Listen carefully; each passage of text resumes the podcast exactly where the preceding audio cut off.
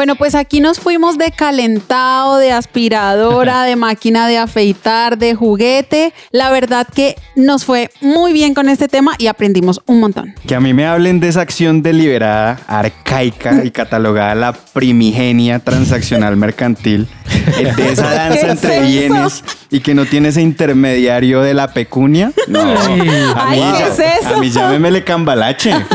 Eso fue lo que realmente yo me quedé. Ah, muy bien.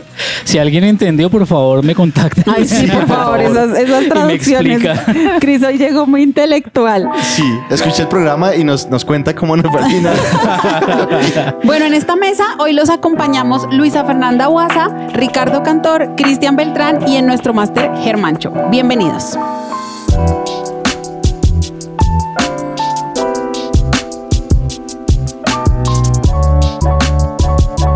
Aquí comienza The Unbroken Project.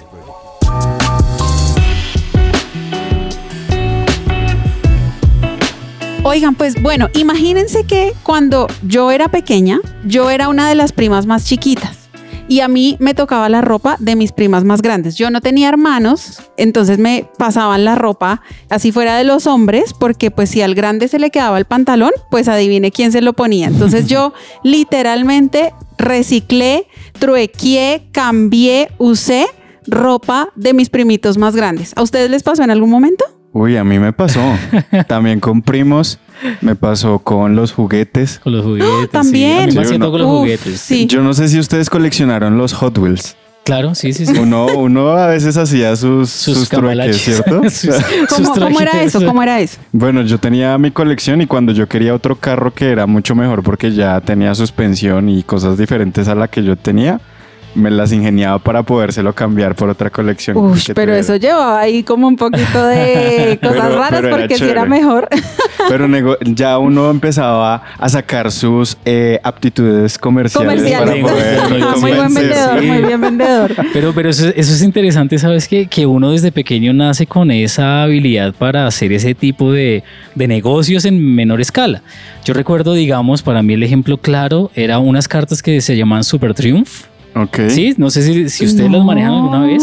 Yo Eran no. como unas cartas de colección con las cuales uno jugaba y había unos, una- unos digamos, las su- Super Triumph de aviones. Entonces tenía la carta del avión que tiene potencia 10, de velocidad no sé qué. y uno empezaba a cambiarla según su conveniencia. Ajá, Entonces uno empezaba a hacer el trueque. O haz de cuenta lo- las fichas de los álbumes. de Uy, Panini. total, no, sí, es el que no ha hecho total, trueque total. con el álbum de Panini, sí. Exacto, con No los supercampeones en mi época. Eso, supercampeones en mi casera de la Barbie.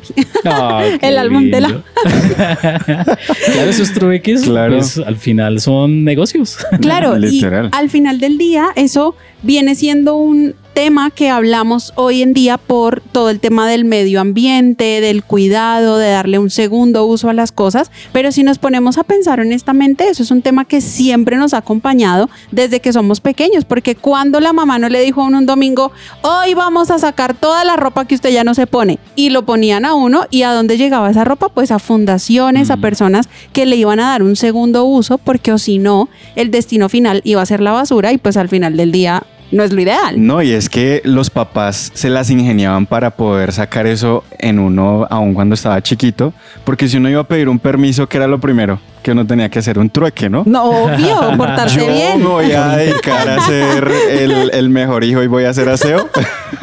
si me dejan salir. Claro, Es- claro. Era un intercambio de beneficios. Exacto. Ajá. La verdad es que el trueque siempre ha hecho parte de nuestra vida y de eso es de lo que vamos a hablar en este programa. Y vamos a empezar, honestamente, hablando de lo que más se escucha hoy y es el fast fashion. ¿Ustedes qué piensan? ¿Lo han escuchado? ¿Qué han escuchado de este término? Pues sin saber qué era el fast fashion, yo empecé a asistir a, a tiendas pues donde uno compra ropa, tiendas de marcas conocidas y empecé a ver los anuncios grandes donde decía tráeme tu jean que ya no usas, te voy a dar tanto por ciento de descuento porque nosotros lo vamos a reutilizar y vamos a hacer nuevas prendas y tú puedes comprar nuevas prendas con un descuento. Ahí empecé a entender ese concepto de cómo la parte de la, de la industria de la moda se está metiendo en, en reuso de prendas para salvar el planeta, para tratar de rescatar toda la, la contaminación que, que, que esto conlleva. Claro. En mi caso siempre fue un low fashion. Porque no había plata para poder comprar la siguiente temporada. Eso. Y solo veía como mis amigos sí podían, ya llegaban los próximos, pasó con los Puma, yo no, yo no sé si se acuerdan, y Ajá. salieron el- los BMW, los Ferrari, Sí, y sí, siempre sí. salían versiones diferentes, o aún con los balones Adidas. Sí, sí, y sí. yo decía, pero ¿a qué horas me van a comprar el mío? Que yo no lo he visto. Cuando ya pasó la colección, ahí estaba más barato y ahí lo y como podíamos que estaba comprar. muy marcado ese tema de temporadas. O sea, Sí. siempre escuchaba acerca de, eh, de ese fast fashion y era porque en Estados Unidos sí se marcaba que la temporada de otoño, Sí. todo lo que era exacto. con, de acuerdo a las estaciones. Entonces sí, sí ahí siento que fue donde tuve mi acercamiento al fast fashion. Buenísimo. Para nuestros oyentes y para todos los que estamos en la mesa, el fast fashion básicamente es un modelo de producción de ropa que se basa en producción rápida y a bajo costo, generalmente con materiales de no tan buena calidad, lo cual permite que puedan venderse a un costo menor. ¿Cuáles son, digamos que los riesgos que tiene el fast fashion? Por supuesto, pues que es ropa primero desechable, o sea que tiene un tiempo de vida más corto y también que se sobresatura el planeta con los residuos de esta ropa. Entonces imagínense ustedes comprar una camiseta que dure solo dos meses porque tiene una tela que no es tan buena y uno le echa a la lavadora y sale con un rotico y uno se pone un saquito para disimular, a comprar una camiseta que puede que su tela y su costo sea un poco más elevado, pero podemos garantizar que su ciclo de vida sea más prolongado y así evitamos los residuos, la contaminación, etcétera, etcétera. Solamente quiero agregar algo y es que en estas modas del fast fashion, como decía Richie, eh, tenemos la oportunidad ahora de llevar nuestra ropa porque a veces uno se le queda o se le rompe o ya no le gusta y no se la pone y uno no sabe qué hacer y lo que hace es acumular, acumular y acumular. O termina de trapero, por ejemplo. Por- De acuerdo. ¿Nunca vieron eso? Total. No, y la Total. camiseta, la camiseta que se respete, que perdura en la casa, resulta de pijama. Es, el- es la pijama. sí. La del aseo. O la del aseo. Es, es el trapo de limpiar o la pijama. Eso.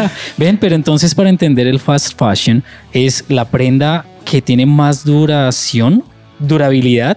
No, el fast fashion hace referencia a aquellas prendas que tienen una rápida producción y por ende su calidad disminuye y su costo es menor. Ya, o sea, el fast fashion es como las tiendas, las grandes tiendas de ropa que vemos en los centros comerciales o en la calle, que a veces encontramos unas de un valor muy bajo, muy asequible a nosotros, pero realmente su, su ciclo de vida es muy corto.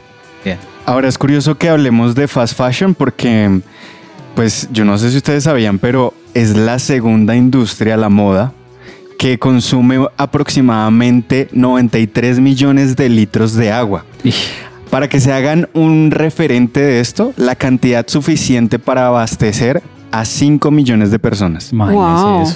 es tremendo. Ahora, ¿qué, ¿cuál es, digamos que la contraparte del fast fashion? Yendo un poco al punto que tú decías, Richie, y es cuando ahora los diseñadores piensan en crear ropa diferente, no piensan en hacer un diseño muy espampanante o el mejor diseño, sino que su innovación, ahora pensando en este tema de la economía circular, de darle un segundo uso a la ropa, piensan que la innovación se está dando en la forma de hacer la ropa. Es decir, están haciendo las costuras un poco más fácil de desmontar, ya no usan cremalleras, sino usan cordones, cosa que cuando ya esa prenda sea obsoleta, la puedan convertir en otra cosa. Hacen un pantalón que se desarme fácilmente y después puede hacer una falda y se pueda vender en las tiendas de segunda mano. Oigan, ¿ustedes han comprado ropa en tiendas de segunda mano? Yo no.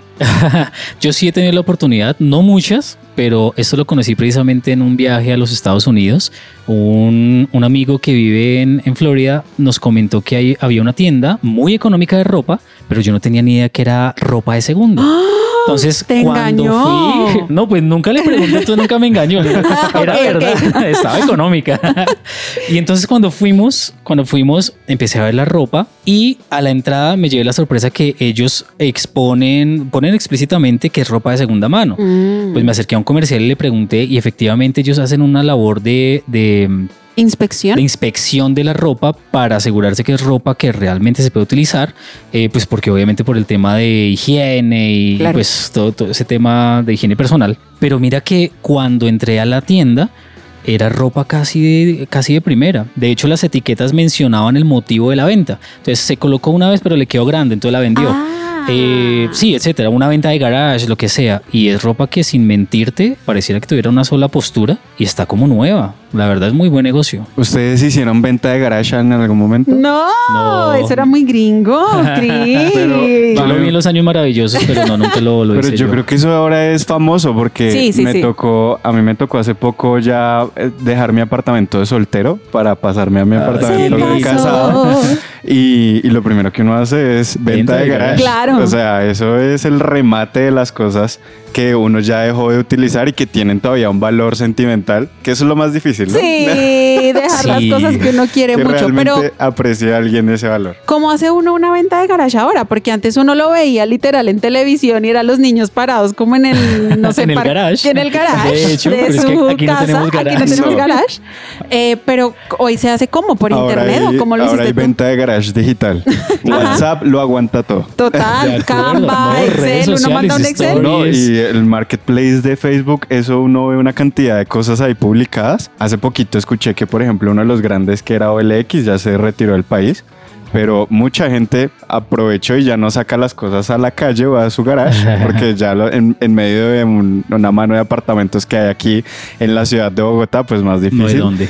Pero, pero sí por medio del voz a voz, que Mm. comúnmente llamamos. Buenísimo eso porque hablando de lo que tú dices, Cris, de hacer nuestras ventas de garage digitales, existen aplicaciones como Dondo donde uno puede hacer trueques. Entonces uno sube algo que ya no necesita o que ya no le gusta o que ya no usa, que esté en buen estado, por supuesto.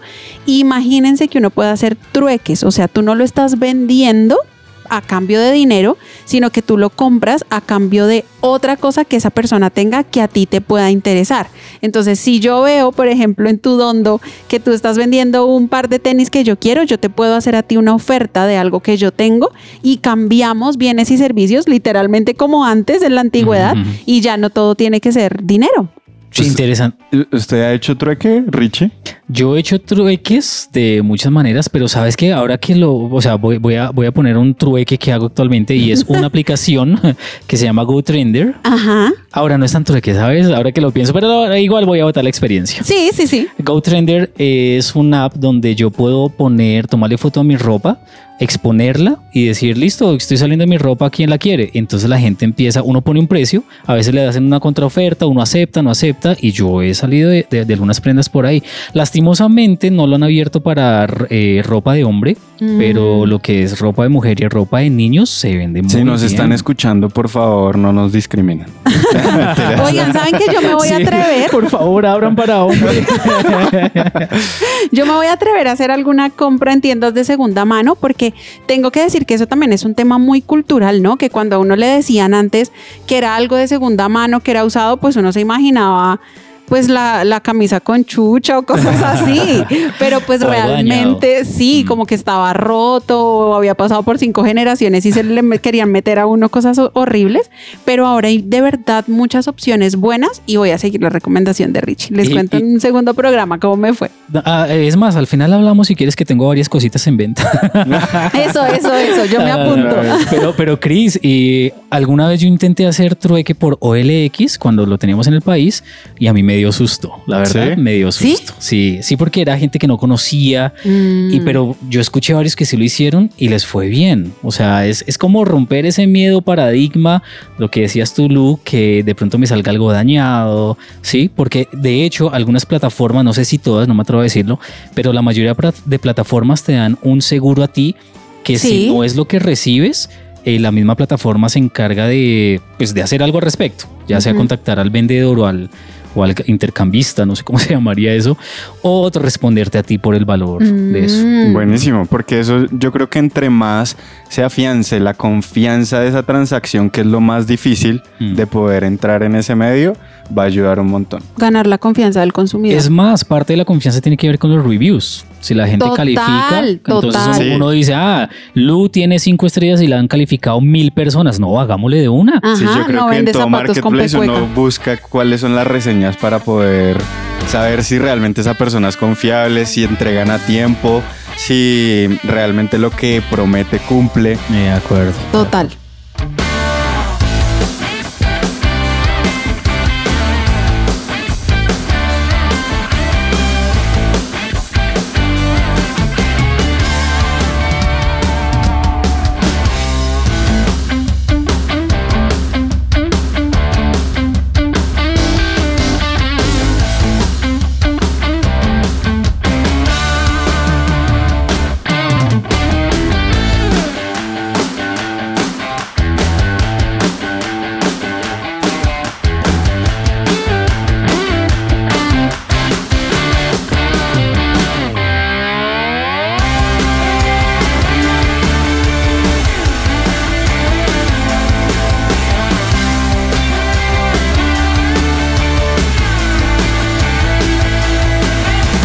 Su presencia radio te acompaña.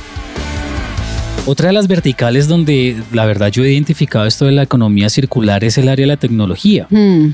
Por ejemplo, hemos visto ya que algunas de las... Ah, bueno, pr- primero que todo, una problemática respecto a los chips, no sé si, si tenemos el contexto, y es que hubo una temporada donde los chips Sí, de los sistemas en general de los integrados. celulares. Exacto, los, los sistemas integrados dejaron de producirse precisamente porque ya la Tierra no está dando abasto. Mm. A partir de ahí, varios de los gigantes tecnológicos empiezan a buscar la manera en la cual pueden reciclar sus dispositivos, pueden hacer que las cosas que antes funcionaban las puedan retomar y volver a generar algo nuevo. Casos como, por ejemplo, industrias actualmente, industrias actualmente como la, hay un lanzamiento nuevo que hizo Google donde hay una tablet donde ellos muestran que la fabrican de un material especial que a futuro, cuando la tablet sea obsoleta, uno la, devuelve al fabricante y ellos la reutilizan para sacar nuevas producciones. Así entonces varias eh, grandes empresas han empezado a enfocarse mucho en el ecosistema y en, y en cómo reutilizar sus propios implementos. Richie, pero usted cuando compra tecnología piensa en si eh, realmente aporta al medio ambiente y todas esas cosas. No, actualmente no. O sea, es lo que menos piensa yo sí- uno. La mera- yo la creo mera que- honestidad. Sí, yo creo que uno a veces ni siquiera se fija en eso, sino uno quiere es la tecnología. De acuerdo. Yo no quiero saber si le está favoreciendo al medio ambiente porque uno normalmente no cree que pues fabricar ese tipo de dispositivos pues va a ocasionar todo eso que nos cuenta y, y la verdad yo sí no tenía ni idea. De hecho, lo que más me interesa a mí como usuario final, como sí, eh, cliente, es que me reciban mi dispositivo y me hagan un descuento al respecto. ya lo que hagan con eso, pues bueno, bienvenido sea. Pero para De mí el acuerdo. descuentico. Pero Sí lo que sí considero es que cada día más, es, y sobre todo estas generaciones, muy seguramente los que estamos aquí somos millennials. Centennial. Ay, sí. Vamos Si le vieran la carita, si le vieran la carita de, de generación X, no. eso ya me más bien. No, no, no, pero estas generaciones después de nosotros que somos los millennials, sí tienen muy en cuenta estos aspectos cuando compran no solamente tecnología, sino todo, ropa, viajes, o sea, todo Mm. es, este tema del medio ambiente es muy importante para ellos porque realmente no solamente se han visto afectados por el, por el tema del calentamiento global y demás, sino que ese segundo uso que le podemos dar a las cosas cada vez está cobrando mucha más importancia como un criterio a la hora de comprar. Y hay algo importante y es que también existe este término de, bueno, tecnología circular y manufactura circular, donde también entra un término que no sé si nos quieres hablar un poquito, Cris, de la obsolescencia programada. ¿Eso qué es? Básicamente la obsolescencia programada entra como una estrategia comercial para buscar que las empresas puedan tener recompras mucho más rápidas de los dispositivos electrodomésticos eh, o bienes o artículos, por así decirlo, que estén fabricando y así generar un mayor consumo de dicho producto. Esto tiene varias, varias controversias y es que básicamente nos están llevando a un consumismo. ¿sí?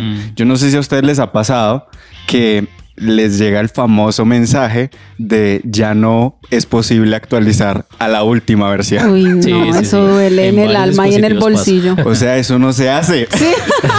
Literalmente, ahí yo lo evidencio, eh, desafortunadamente, en una. Yo, en mi corazón, no aparece un corazoncito, sino una Una manzana. Ah, el Una manzana fan. Mordidita. sí, roída. Los que lo escuchen entenderán la, la Solo para referencia. conocedores. Sí, pero debo reconocer que yo evidencio mucho el tema de la obsolescencia programada en esa, en esta, en la práctica de esta compañía.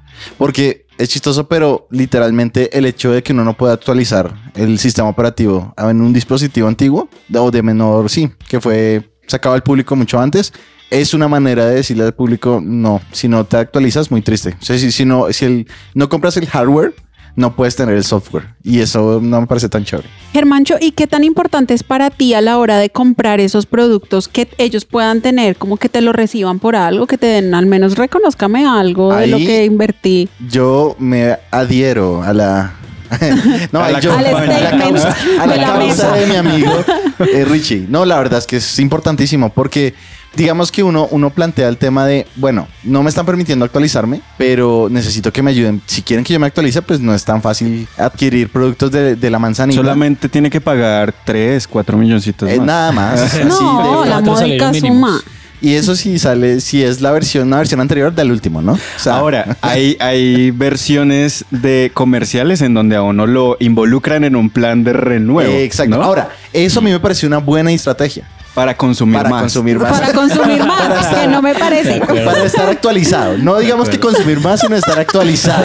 Para el estreno de Navidad. Sí, Eh, sí a, a mí esos planes me parecen interesantes. Yo he visto que son más efectivos en Estados Unidos que aquí en Colombia, Sí, claro. porque finalmente aquí en Colombia el tema del crédito no es tan fácil. Es decir, siento que no es tan accesible, mientras que en Estados Unidos son los mismos operadores los que lo hacen. Entonces, y ellos son los que se encargan de, ay, se le dañó, listo, no se preocupe, le damos uno nuevo, devolvamos el que tiene. Uno es como, yo tengo un tío en Estados Unidos que justamente cuando fui a visitarlo hace un, un par de años, estaba cambiando de celular y él, él no es, ah, él no es asiduo de la manzanita. Mi- En cambio, mi tía, la, la esposa de él, sí. Entonces fue chistoso porque él, la, él lo cambió por la, la competencia y ella se mantuvo en la manzanita. Y fue chistosísimo porque la, la manzanita sí le duró más a ella que a él. Ah, Irónicamente hablando. Por el valor. Exacto. No, y fue que se le cayó, se le esportilló una cosa y fue como, no se preocupe, le damos uno nuevo. tome". Ah. Y solo tiene que pagar 10 dólares en la siguiente factura, no más. Ush. Y uno es como, Necesito eso en mi vida. eso en mi vida. Oigan, pues imagínense que en estos días me pasó algo curioso en mi casa. Ustedes saben, yo soy casada y mi esposo se estaba arreglando su barba con una máquina hiper 3000, mejor dicho. y eso hizo un corto. O sea, casi se muere, mejor dicho, Ay, salió no. volando, se saltaron los tacos. O sea, Uy. estamos aquí de milagro. O sea, pe- pero esa no es la historia triste que les quiero contar. Ah. no se pudo afeitar O sea, es la historia. exacto. No, no, no. Vivió, vivió. Obsolescencia de barba. ¿Cómo así? ¿Esa es la historia triste que vivió? No, No, ¿qué no, pasó la, ahí? la- la historia alegre es que vivió. La historia triste es la mía. Que imagínense que yo me quedé mirando la máquina, pero con, o sea, como con una frustración que yo decía, llevémoslo a alguien que lo arregle. Y él estaba convencido, o sea, me decía como, no, entró a Amazon y empezó a mirar máquinas ahí mismo, o sea, en el baño y yo. Para pero comprar otra. puede- sí, Ah, ok. yo, pero puede ser un cable, puede- pero lo podemos desarmar, o sea, en mi mente siempre está el sentido de Tiene arreglo. se puede arreglar. O sea, es una máquina que tiene como 70 piezas para la barba chiquita, para la barba larga, para el pelo chiquito, para el pelo largo. Y literalmente todo eso se va a ir a la basura. Entonces me uno a lo que decía Cris de cada vez estamos consumiendo más, pero también cada vez más las empresas tienen que ser responsables en proveer repuestos para que cuando me pase lo, les pase lo que me pasó a mí, no tengamos que botar la máquina y entrar a comprar otra, sino que la podamos arreglar. Pero fíjate que mencionando lo que dice Germancho y tú, creo que eso también tiene que ver mucho con cultura. ¿Por qué? Porque pongo el ejemplo también, un amigo compró un Nintendo Switch y lo compró en Estados Unidos. Lo trajo, se le dañó el control. Que es lo primero que uno piensa, no, no tengo garantía porque lo compré en otro lado y aquí en Colombia, ¿quién me va a responder? Vale. Resulta que la cultura de uno, uno dice, no, lo voy a votar y compro otro control. Pero él tuvo la idea de voy a, co- a comunicarme con Nintendo o con la empresa a ver qué me dicen. Y ellos le dijeron, aquí en el barrio donde usted vive tengo un servicio, llévelo y se lo cambiaron, se lo arreglaron sin costo adicional. No. Entonces creo que también nos toca cambiar el chip un poquito de investiguemos bien los productos que estamos comprando porque probablemente tienen un reuso que no somos conscientes de, de que exista. Experiencia del usuario, diría yo. Ajá. Porque es irónico, porque la manzanita, yo siento que tenía muy buena experiencia del usuario hasta que su fundador pasó a mejor vida. Ajá. Totalmente de acuerdo. a Cuando, exacto, cuando Pues, no sé. esa parte dejémosela a, Sí, nuestro, a, a eso Dios. en el incógnito. El caso es que en este plano terrenal, no, el- el- la experiencia del usuario cambió bastante, drásticamente. Y de hecho, lo que tú comentabas, Lu, me parece interesante cuando planteas la, el tema de que sean responsables con, con partes y eso. Eso es precisamente el tema comercial de la obsolescencia programada, es limitar las opciones del comprador. ¿Por qué? Porque si no tienen partes, no, la única es reemplazarlo completamente. Ajá. y Pero- ese es el problema. Pero saben que la verdad, también en medio de esa obsolescencia y sobre todo con los productos de Apple y demás tecnología, yo creo que también nacen esos coleccionistas, ¿no? Ajá. Ahorita yo tengo un iPod Touch Uh, versión 1. Clásico. Y cuando uno entra e intenta, uno puede vender eso y esa vaina salen precios hasta de 5 millones, 6 Ush. millones de pesos, porque son las ediciones limitadas con caja, con el cable, Claro. Ah, con claro. todo. Con todos y, sus accesorios y hay originales. personas que literalmente les gusta que sirva y por eso pagan un platal y adicionalmente tener toda una colección de dispositivos. Eso me recuerda otro sí, ejemplo de obsolescencia sí. programada. Ajá. En los videojuegos, ahorita existen las, las entregas digitales. Es decir, que uno con la consola descarga el juego a, un, a su consola, pero la realidad es que uno no es dueño de ese juego. Si la compañía determinada quiebra, sus servidores dejan de funcionar. Por lo tanto, si yo no tengo el respaldo en un disco duro, o sea, si yo eliminé mi, mi juego y quebró la compañía, el servidor de esa compañía ya no tiene más ese juego en línea. No. Pierde el ¿Y tú lo acceso Pierde pierdes? completamente Sí. el acceso. Cosas que no pasaban con el Super Nintendo. Exacto, con el Family. Larga, larga vida al Super Nintendo. Porque Ay, yo no. sí era accionista. Nuestros oyentes son de muy ese jóvenes cassette. para entender esta conversación. Yo sé, yo sé. Había una cosa que parecía como, como una caja gigante y uno le metía un cassette, pero uno sentía No, y una ese satisfacción. cassette. Sí, Y cuando no servía, la, la obsolescencia era soplar el, el, Ay, el- Uy, el sí. cartucho y No, que no lo leía y uno lo soplaba y ya, Y ya volvía. funciona. O voltear el PlayStation 1 para Sí. poder que funcionara y le llevarse. Pero yo sí creo que las empresas, sobre todo en Europa, traen una ola muy interesante de economía circular en tema de manufactura y es que ahora ellos tienen por ley que decir cuánto tiempo va a durar ese electrodoméstico. O sea, mínimo yo te garantizo que a ti este electrodoméstico te va a durar cinco años y que si vas a cierto punto vas a encontrar las partes y te vamos a poder brindar el apoyo porque nos pasa nuevamente lo que estamos hablando. Usamos algo, se nos daña a la basura, compremos otro nuevo y realmente esa no es la intención.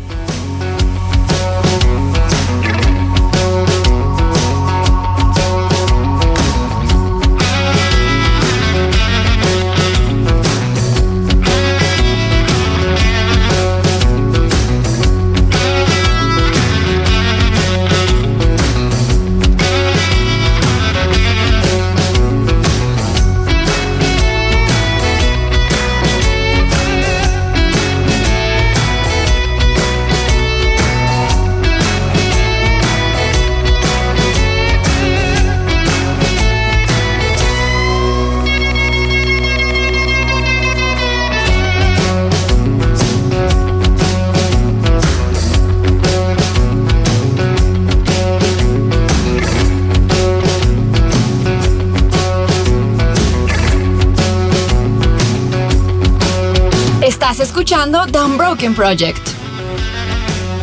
Y yo creo que una de las cosas más difíciles en medio de este- esta actualidad que avanza tan rápido es a veces desprenderse de las cosas, ¿no creen? Yo creo Total. a veces vender las cosas o creer que ya han tomado como ese ciclo final y que ya literalmente hay que entregarlas es lo más complejo de poderse desprender. No sé si les ha pasado. Yo les voy a dar mi punto de vista como esposa. Y es Ah. que resulta que yo tengo un esposo que le gustan mucho las cosas buenas, de buena marca.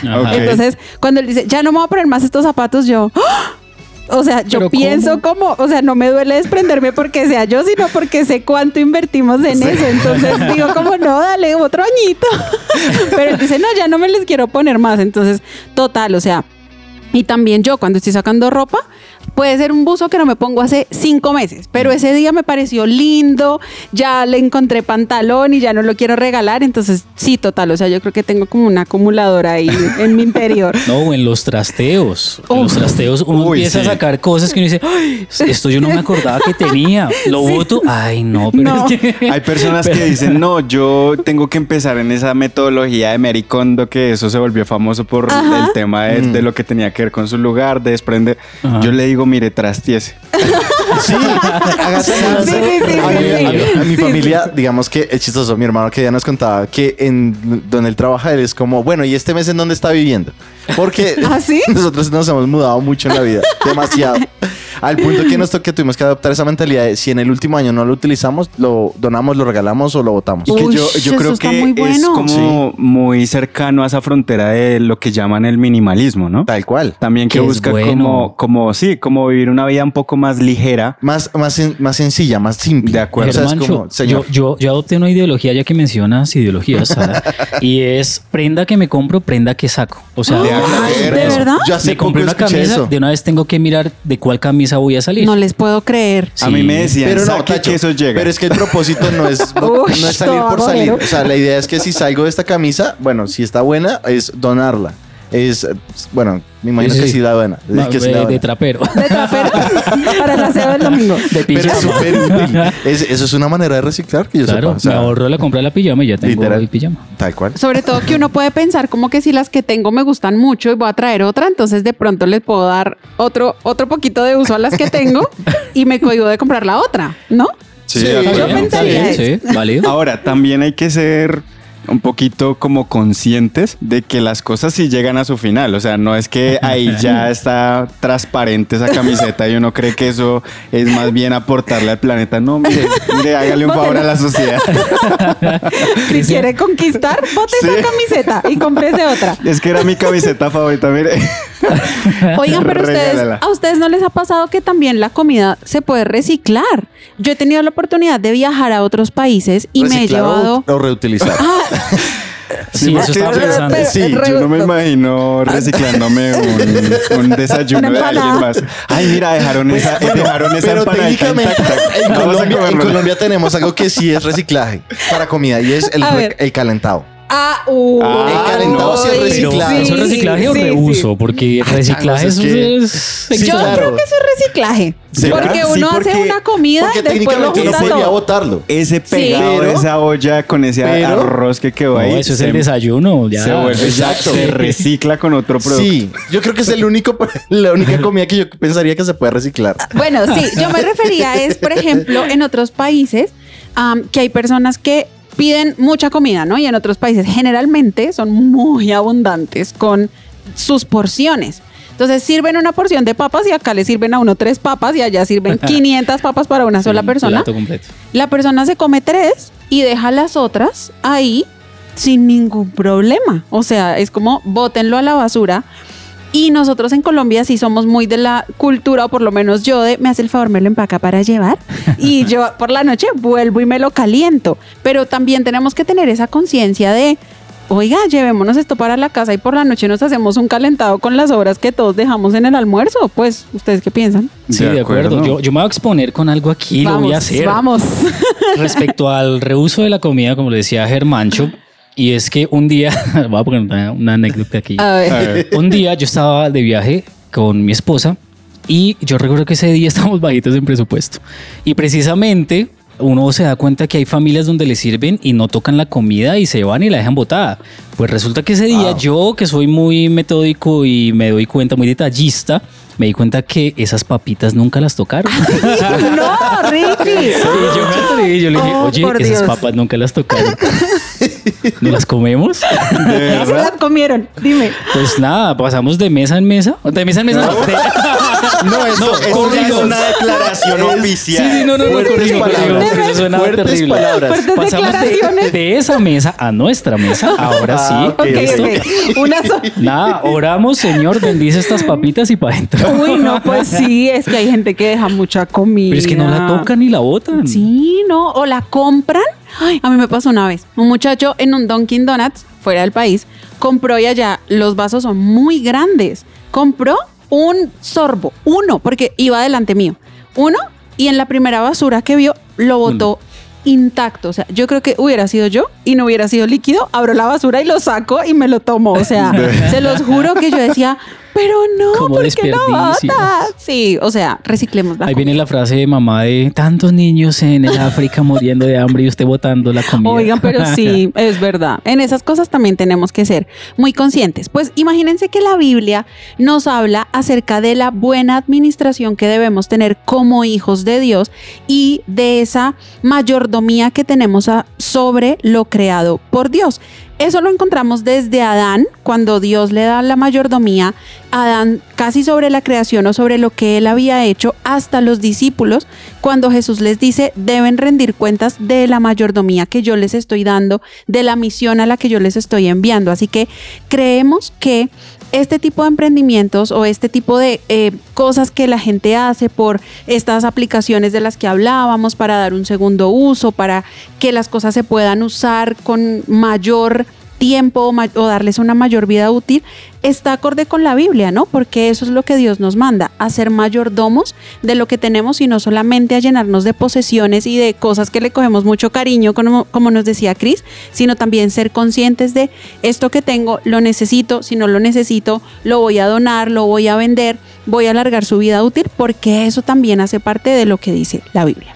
Ahorita que mencionas eso me acuerdo de lo que dice Lucas 12:15 que habla eh, acerca de Jesús mientras les decía tengan cuidado y dejen toda avaricia.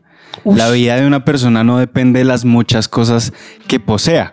Mm. Y eso, eso yo creo que a veces en medio de, tantas cosas novedosas y todo el medio del, mundo del consumismo que sale a través de muchas estrategias comerciales, a veces uno se olvida de eso y también se olvida de, hacer intercambios con otras personas. Tal vez hablábamos de trueques en donde yo doy algo y espero algo, pero quizás eso que yo voy a dar, simplemente el trueque que voy a, intercambiar es una sonrisa de alguien que puede estar feliz porque recibió algo que no podía simplemente comprar y que posiblemente yo no le estaba dando el uso eh, adecuado o no, o no, simplemente no estaba cumpliendo esa función para, cual, para lo cual lo compré y se lo podía dar a esa persona. Hay algo espectacular con esto de dar precisamente y es que pues me, encanta lo que dice Chris y es la sonrisa de la otra persona. Yo, yo tengo una experiencia precisamente y es, recuerdo que hace un tiempo sacamos con mi hijo unos juguetes que él ya no utilizaba y era diciembre. Yo le dije, te voy a mostrar que hay niños que quieren lo que tú no usas. Y salimos y pues eh, aquí en Bogotá uno lastimosamente se encuentra muchas familias en los puentes eh, una mamá, generalmente es una mamá con un par de niños, y yo recuerdo que le dije a él, mira, dale esto a los niños. Y la sonrisa de esos niños fue ver el cielo. O sea, hay algo tan espectacular en dar en lugar de recibir que este tema del trueque también se puede dar al punto de voy a hacer feliz a otra persona. Así de sencillo.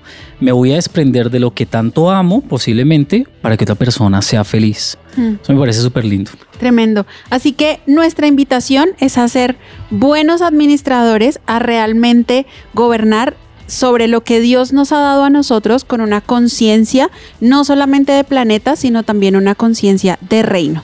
Gracias por escucharnos. Esto fue The Unbroken Project.